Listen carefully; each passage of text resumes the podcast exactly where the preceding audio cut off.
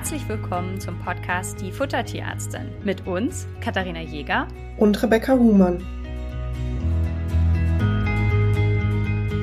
Heute wollen wir uns mal mit einem Thema beschäftigen, das mehrere Leute als Problem haben. Und zwar, vielleicht kennt ihr das, ihr geht mit eurem Hund spazieren und der frisst unterwegs alles. Ja, also egal, alles, was nicht nied- und nagelfest ist, wird irgendwie in den Hund eingestaubsaugt und auch zu Hause kann man irgendwie nichts rumstehen lassen. Alles wird irgendwie einverleibt. Und da ist natürlich so ein ganz bisschen die Frage, hat das irgendwie was zu sagen? Ist da vielleicht ein Nährstoffmangel oder kann man da über die Fütterung überhaupt Einfluss nehmen? Darüber wollen wir heute mal sprechen. Und gerade bei den Allergikern ist das natürlich immer wieder ein Thema, wenn die unterwegs irgendwas fressen, was sie irgendwie nicht fressen sollen. Rebecca, was würdest du sagen? Wie oft kommt das Thema, oh Gott, mein Hund frisst so unglaublich viel und auf dem Spaziergang, ich kann den überhaupt nicht davon abhalten. Wie oft begegnet dir das? In Zahlen würde ich sagen, bestimmt bei zwei Terminen pro Woche. Also schon relativ regelmäßig und privat täglich, weil mein Hund ungefähr auch alles frisst, was sie draußen findet. Also sie frisst zumindest nichts Unverdauliches, aber alles, was lecker sein könnte, ist äh, nicht sicher vor diesem Hund. Was würde Thaler da als lecker ähm, definieren? Also tatsächlich so? alles, was essbar in der Stadt, äh, alte Kaugummis, Pommes, keine Ahnung. Letztens hat sie so einen Grillspieß gefunden. Das ist natürlich dann gefährlich, dass die da nicht irgendwie diese Spießstückchen mitfressen. Ich finde auch das Kaugummi wegen des Xylids gefährlich, aber gut, dass du den Grill spießt. Also, ne, nur, dass ihr das hier wisst. Also, ähm, es gibt Sachen, wo man sagt, naja, wenn der Hund das jetzt mitgefressen hat, ähm, keine Ahnung, ich hatte letztens eine, eine Kundin, da sagte, die sagte, oh, der Hund frisst die ganze Zeit Pflaumen. Das ist natürlich nervig, weil die Kerne auch mitgefressen werden. Das kann natürlich Probleme machen, aber ist jetzt grundsätzlich nicht so schlimm. Aber nur, dass ihr das wisst, in Kaugummis kann ein Zuckerersatzstoff drin sein, Xylid, und der ist relativ schnell tödlich und da reichen so ein, zwei Kaugummis für Schäferhundtaler aus, um sie tödlich zu vergiften. Also nicht, dass ich dir jetzt vorwerfe, dass du das nicht wusstest, aber mir war es wichtig, das hier nochmal zu sagen, dass ihr bitte aufpasst. Ich schaffe es meistens, also sie gibt es ganz gut ab, wenn ich sie erwische und sage, sie soll es abgeben, aber man muss schon so ein bisschen vorsichtig sein bei ihr. Und zum Glück sind wir nicht so ganz oft in der Stadt unterwegs.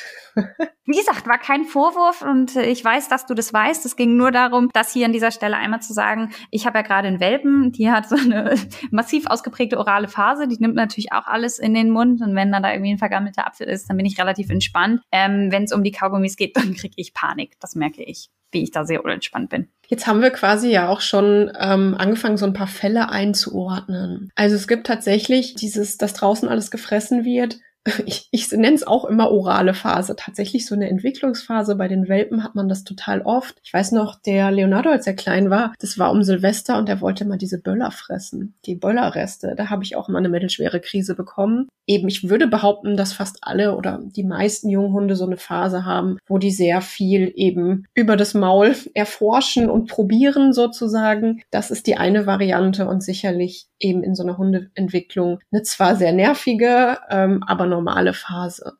Dann gibt es die Hunde, die so unfassbar gefräßig sind. Da würde ich Thaler mit einordnen. Ich hatte, glaube ich, noch nie so einen gefräßigen Hund. Sind aber auch klischeemäßig unsere Labbies und unsere Beagles. Also diese Hunde, die wirklich ziemlich unselektiv sind darin, was sie mögen und was sie für fressbar erachten. Und dann gibt es das Ganze natürlich auch noch mit einem medizinischen Hintergrund. Und zwar gibt es einmal die Variante, dass man sagt, die Hunde haben eine Polyphagie. Und das bedeutet, dass die Hunde eine krankhaft gesteigerte Nahrungsaufnahme haben, also krankhaft viel fressen wollen oder einen krankhaften Hunger haben. Und das grenzen wir ab in der Tierarztpraxis vor dem Begriff, Begriff Pika. Und ähm, Pika bedeutet, dass eigentlich nicht fressbare Dinge aufgenommen werden. Also ich hatte zum Beispiel mal Patienten, da haben die Hunde gezielt Wollmäuse in der, in der Wohnung gesammelt, Knete gefressen, Steine, Haare, große Mengen Rindenmulch, sowas. Alle die Beispiele, die wir gerade aufgelistet haben,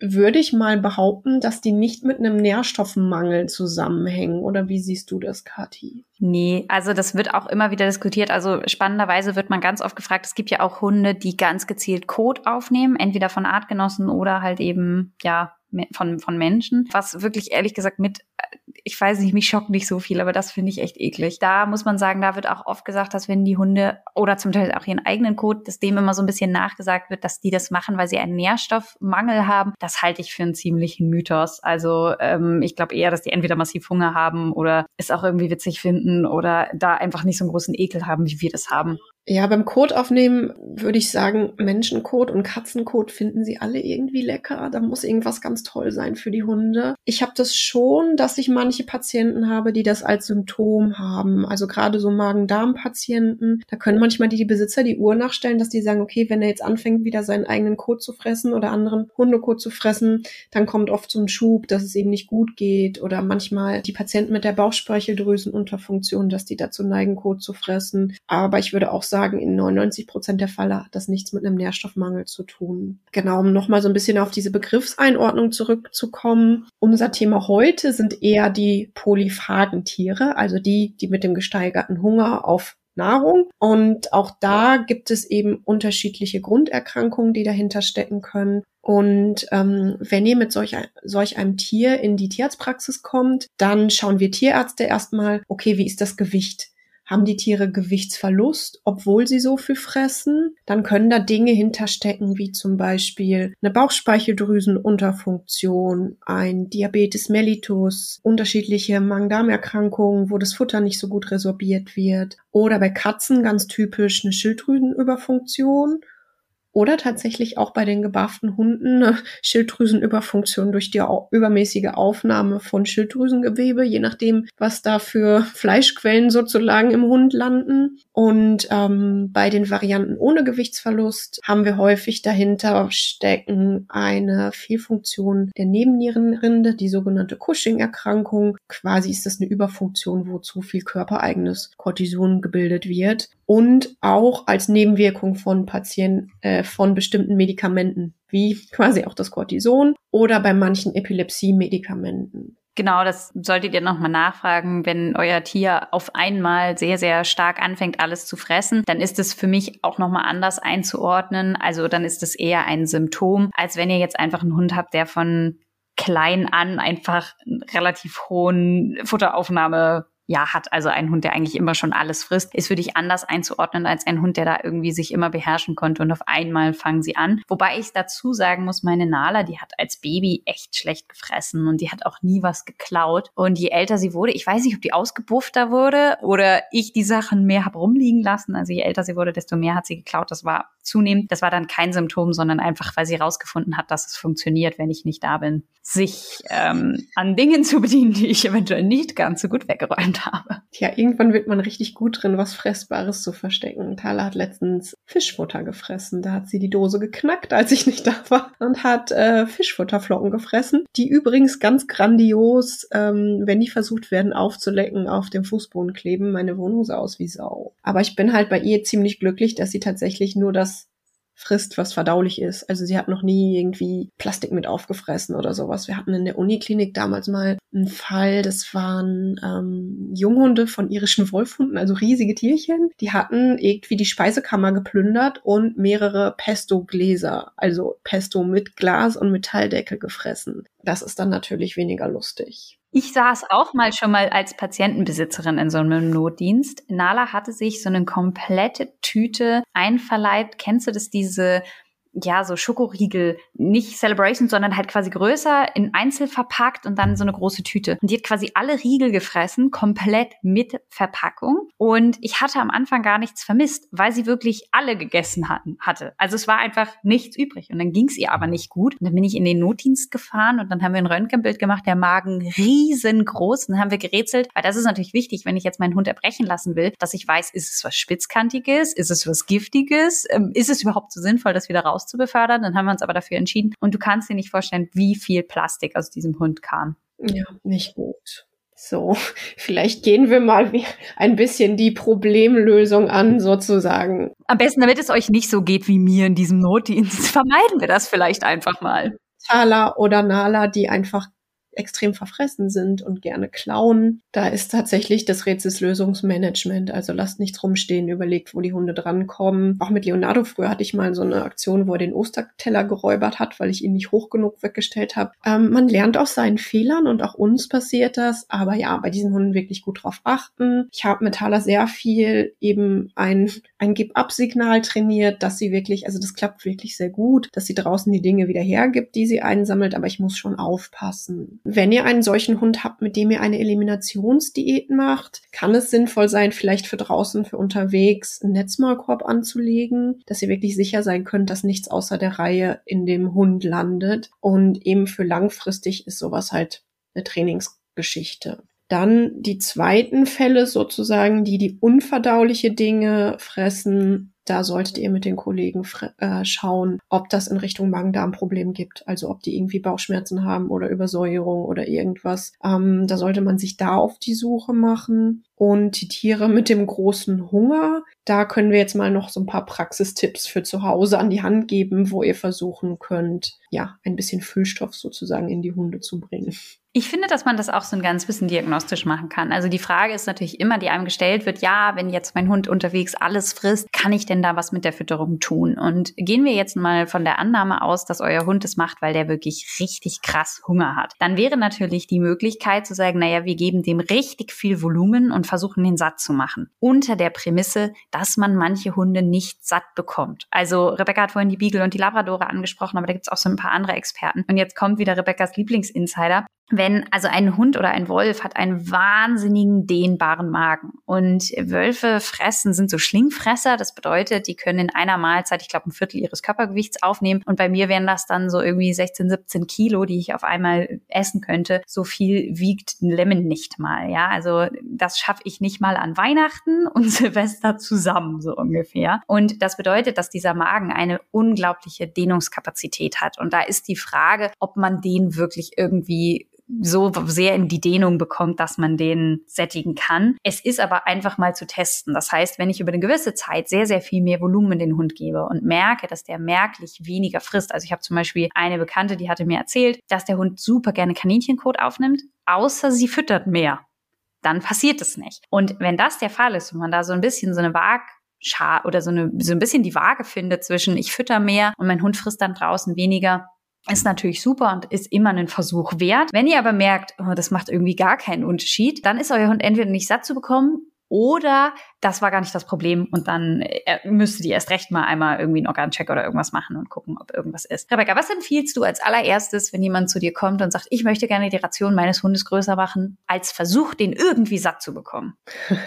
Gemüse. Also nur, nur um das nochmal einzuordnen, was Kathi gerade gesagt hat, ihr sollt jetzt natürlich nicht Unmengen Trockenfutter in den Hund packen, sondern es geht darum, äh, was zu finden, was uns die Kalorien nicht extrem erhöht, aber das Volumen größer macht. Und dafür ist einfach super Gemüse geeignet. Das heißt, ihr könnt zu dem, was ihr normal füttert, einfach größere Mengen an Gemüse in welcher Form auch immer geben, sei es jetzt gekocht, gerieben, püriert, ganz. Ja, manchmal kann das schon helfen, sozusagen als Volumen den Magen ein bisschen besser zu füllen. Ich empfehle super gerne Karotten, die sind ganzjährig bekommbar. Die meisten Hunde fressen es gerne mit. Ihr könnt die als Flocken kaufen, ihr könnt die frisch kaufen. Ähm, ist super. Rebecca sprach jetzt eben von größeren Mengen. Also ich gebe das auch in all meinen Ernährungsplänen immer nach Bedarf an und schreibe da irgendwie so 50 bis 350 Gramm pro Tag, weil das einfach super stark variiert. Wenn ihr einen Hund habt, der sowieso sehr hungrig ist, gebe ich immer mehr Obst und Gemüse. Und bei einem Hund, der super mäglich ist, da lasse ich den Obst und Gemüseanteil eher klein werden. Ihr müsst euch vorstellen, das sind Ballaststoffe, das sind Rohfaser Faserlieferanten. Wenn ihr da jetzt zu viel, also ich, eigentlich gibt es da kein zu viel. Ich sage immer so ein bisschen flapsig, naja, füttert sie halt so lange, bis sie orange werden. Eure Hunde müssen es halt mitfressen und ähm, ja. Aber ihr könnt übrigens die auch als Leckerlis geben, ne? Also Karotten in Scheiben geschnitten oder als Knabberartikel zwischendurch finde ich eine super Sache. Mag ich echt ganz gerne. Wie ist das bei Katzen? Machst du es da manchmal auch? Ja, total gerne, weil ähm, und da empfehle ich dann einfach die Karottenmus, das Karottenmus zu pürieren, weil die Katzen in der Regel das Pürierte besser mitfressen und für die, die ein bisschen faul sind und keine Lust haben, selber zu pürieren, gibt es Babygläschen nur mit Karotte, die sind super für Katzen. Und da hängt es so ein bisschen ab, in welchem Verhältnis. Also manche Katzen fressen Nassfutter in Kombi mit Karotte tatsächlich eins zu eins. Andere fressen ein Drittel Karotte, zwei Drittel Basisfutter. Und so kann ich mal eben, ohne Kalorien zuzugeben, die Ration verdoppeln. Und das ist für viele Katzen echt eine Erleichterung im Alltag, weil die einfach so einen geringen Energiebedarf haben, dass die sonst einfach richtig fett werden. Und gerade bei den Diätkatzen mache ich das sehr, sehr gerne und es wird in der Regel gut angenommen.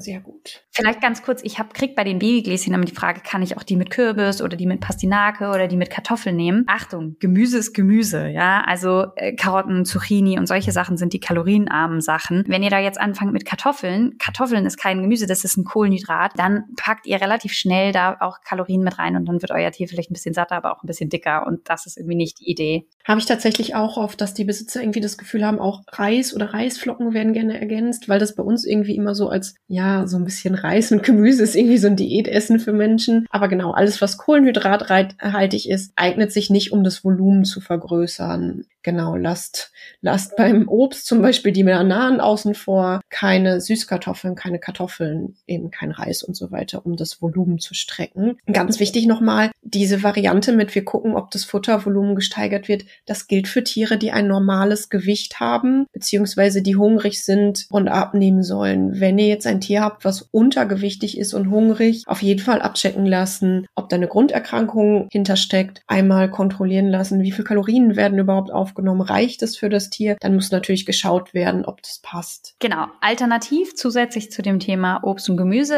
ergibt es auch Sinn, bei solchen Tieren, die immer hungrig sind und irgendwie immer unterwegs sind, auch mal die Fütterungsform zu überdenken. Rebecca hat das eben in so einem Nebensatz gesagt, aber das ist wichtig, deswegen mag ich das nochmal hervorheben. Trockenfutter hat im Vergleich zu Nassfutter ein sehr, sehr viel geringeres Volumen. Ihr könnt das ungefähr, ich glaube, mal drei, mal vier Faktor rechnen. Das heißt, wenn ich hm, also wenn ich meiner Lemon jetzt nur Trockenfutter gebe, dann bekommt die so 220 Gramm Trockenfutter am Tag. Bei dem Nassfutter wäre das eher so in Richtung einen Kilo, ja, oder 800 Gramm bis ein Kilo wäre so die Menge, die ich Nassfutter geben könnte. Natürlich sind es 70 bis 80 Prozent Wasser. Das muss einem einfach klar sein. Aber trotzdem ist es im Magen einfach mehr und dadurch habe ich vielleicht nochmal ein anderes Sättigungsgefühl. Ich packe da bewusst ein vielleicht rein, weil es nicht zwangsläufig bedeutet, dass alle, die Nassfutter bekommen, irgendwie satter sind. Ihr könnt aber natürlich, wenn ihr sagt, ihr seid mit eurem Trockenfutter super zufrieden und es passt gut und ihr wollt gar nicht auf Nassfutter umstellen, wäre nochmal die Idee, auch einfach das Wasser, also Wasser noch in den Napf mit reinzutun, auch um da das Volumen so ein bisschen zu erhöhen. Bitte wundert euch nicht, wenn ihr das macht, dann trinken eure Hunde weniger als vorher, weil sie ihr Wasser schon aufgenommen haben. Das heißt, die passen ihr Trinkvolumen sehr, sehr gut an das, was ihr füttert, an. Das heißt, wenn ihr da umstellt, bitte wundert euch nicht, wenn euer Tier danach ein bisschen weniger trinkt. Das wäre ganz normal.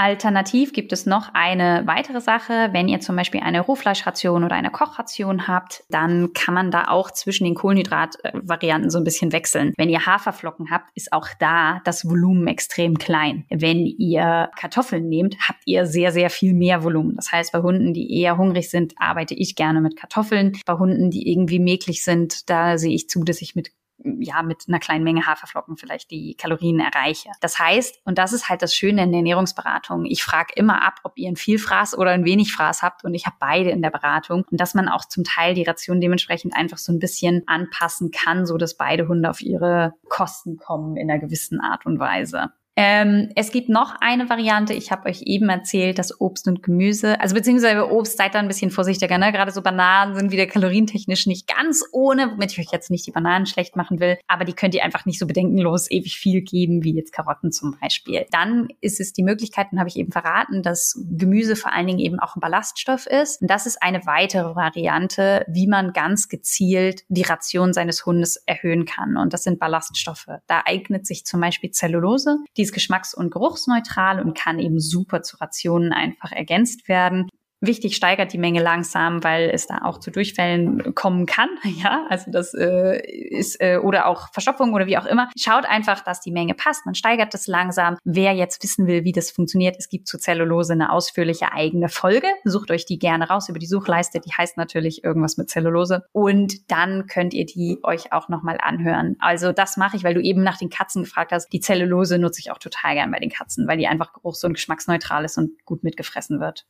Genau, was noch wichtig ist dabei auf dem Schirm zu haben, wenn ihr sehr große Mengen Gemüse gebt oder eben die Zellulose dazu. Wir haben gerade schon mehrmals gesagt, wir geben Ballaststoffe dazu. Das heißt, es ist normal, wenn das Kotvolumen ein bisschen höher ist als vorher. Also gerade wenn man vorher eher so tendenziell Reinfleischrationen ähm, oder sowas gegeben hat, nicht wundern, äh, das ist normal, wenn der Kot dann etwas mehr wird. Natürlich sollten die Tiere jetzt nicht zehnmal am Tag Riesenhaufen kacken, aber dass es ein bisschen mehr ist als vorher, das ist eben dann durch, dadurch, dass sie einfach die Ballaststoffmenge erhöht. Genau, fasse ich nochmal zusammen. Das heißt, einmal Fütterungsform hinterfragen, ob es vielleicht sinnvoll ist für euer Tier, wenn euer Tier wirklich draußen alles frisst, die Fütterungsform zu wechseln auf eine Fütterungsform mit einem größeren Volumen. Ansonsten könnt ihr Obst und Gemüse ein bisschen ergänzen oder ein bisschen viel ergänzen. Ähm, ja, wie gesagt, für Lemon 350 Gramm, 400 Gramm Karotten am Tag wären überhaupt kein Problem und total gut machbar. Und jetzt könnt ihr euch überlegen, wenn ich normalerweise die 220 Gramm Trockenfutter habe und dann packe ich nochmal 400 Gramm Karotten drauf und sie frisst es mit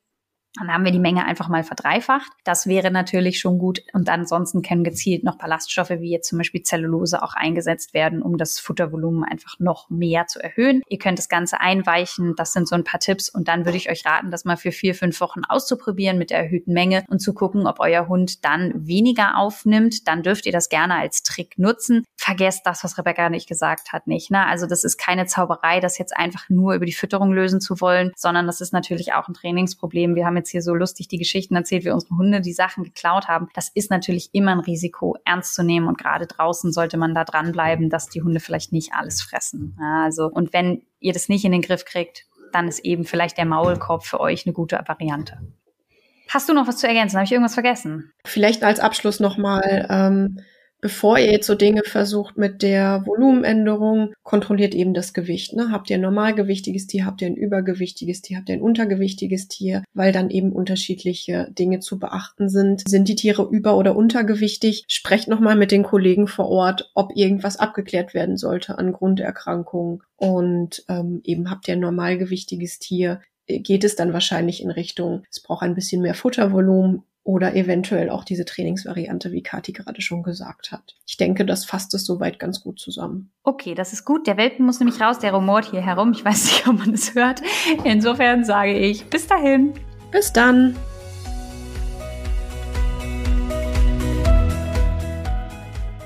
Ihr wünscht euch noch mehr Fakten zum Thema Ernährung für Hund und Katze? Schaut doch gerne bei Instagram bei uns vorbei, die Unterstrich Futtertierärztin.